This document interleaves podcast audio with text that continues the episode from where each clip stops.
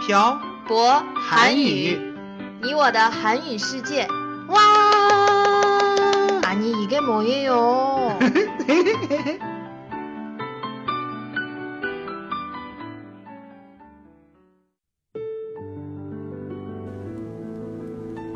跟朴博学韩语，请在淘宝搜索店铺“朴博韩语”查看课程详情。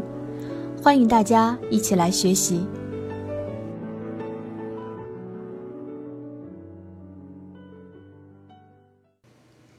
这里是漂泊韩语，你我的韩语世界第八十三期电台，文字版在公众号“漂泊韩语”上回复本期标题昵称获取。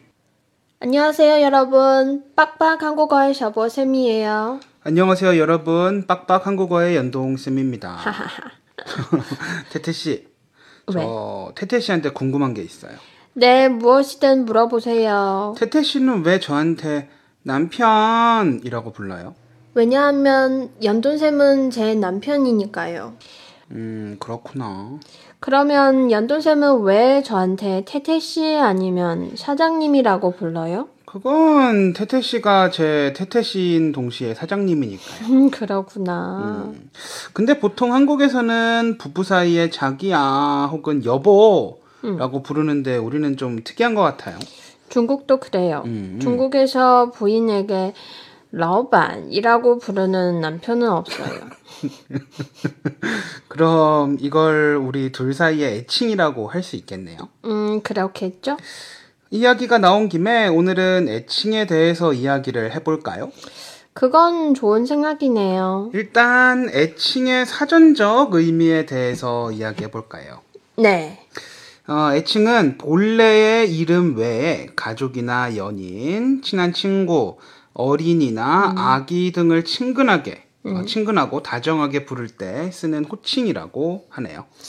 친한 친구 사이에서는 별명이라고 하지 않나요? 맞아요. 어, 별명이라고 하죠. 제 생각에 중국과 한국의 별명도 좀 차이가 있을 것 같아요. 어떤 차이가 있다고 생각해요?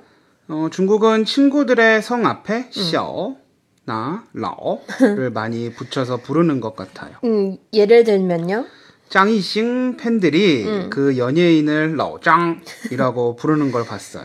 저도 본 적이 있어요. 그리고 태태 씨가 친구들을 부를 때 성 앞에 셔를 많이 붙이고 친구들하고 같이 있을 때는 저에게 러펴 라고 부르는 걸 보면 음, 중국에서는 셔하고 러를 좋아하는 것 같아요.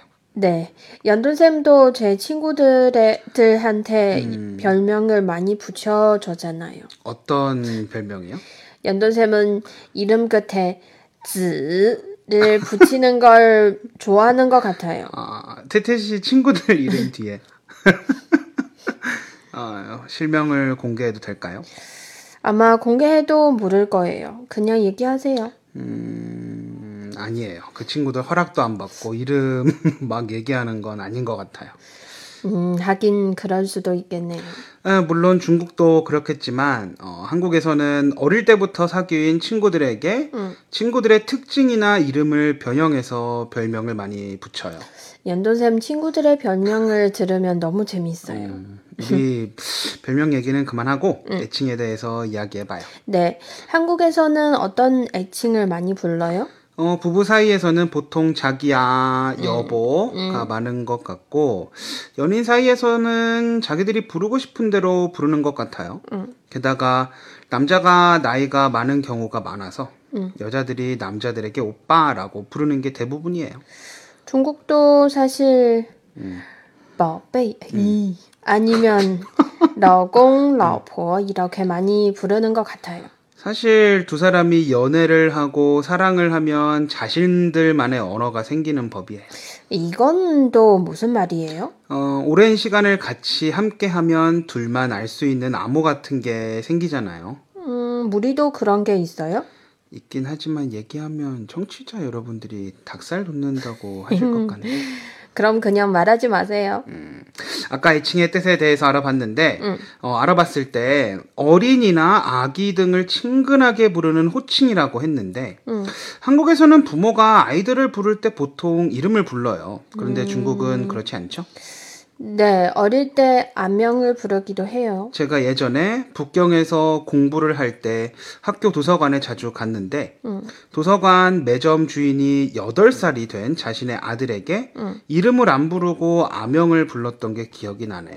연돈쌤 그 친구랑 중국어 연습 많이 했다고 들었어요. 어, 그리고 태태 씨 친구들 중에 아이가 있는 친구들이 자신의 아이를 어, 이름 대신 암명으로 부르는 것도 봤어요.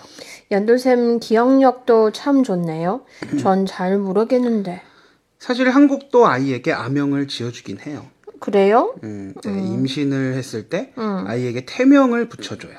예를 들면 어떤 태명을 붙여줘요? 보통 건강하게 태어나기를 소원하면서 건강히, 튼튼히, 튼실히, 딴딴히 라고 많이 지어주고 행운을 가져다 줬기 때문에 사랑이, 행복이, 행운이로도 많이 어, 지어준다고 해요.